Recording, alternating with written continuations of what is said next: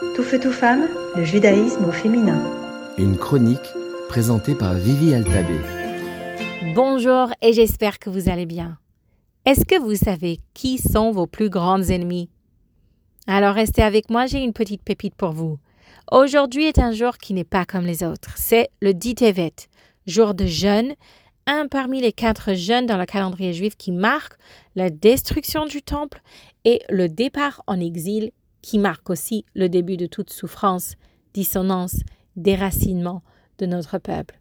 Alors parmi les quatre jeunes, trois vont marquer des jours de bataille et de destruction, et aujourd'hui, aujourd'hui semble être juste une date mineure, c'est le moment auquel les murailles de Jérusalem, la ville de Jérusalem va être assiégée par Nebuchadnezzar. Et puis de toute façon, ça va précéder la destruction par deux ans on peut penser qu'elle n'a pas beaucoup d'importance. Quelle importance que des soldats vont s'asseoir, camper autour des murailles d'une ville? Ils font rien. Ils ne sont que là et présents. Je vous ai demandé quels sont vos plus grands ennemis? Que vous soyez adulte ou enfant, homme, femme ou adolescent, peu importe, tout le monde, la réponse va être pareille. Nos plus grands ennemis se trouvent à l'intérieur de notre esprit.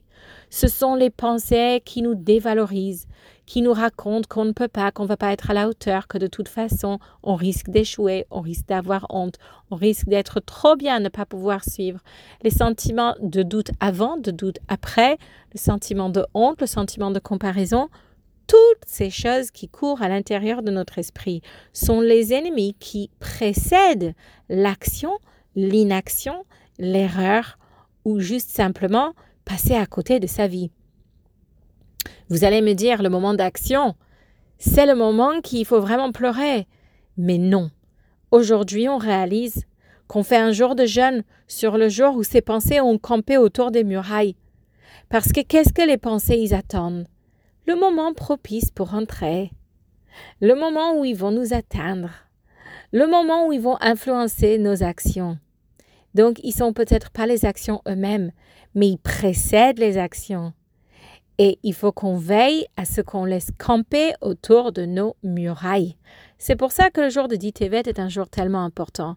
J'ai envie de dire à toutes les femmes, même si ce message est universel pour les hommes aussi, vous savez qui est le plus grand ennemi d'une femme, d'une épouse, d'une maman, d'une femme de carrière, ce sont toutes les pensées qu'elle laisse dévaloriser ses journées et ses nuitées.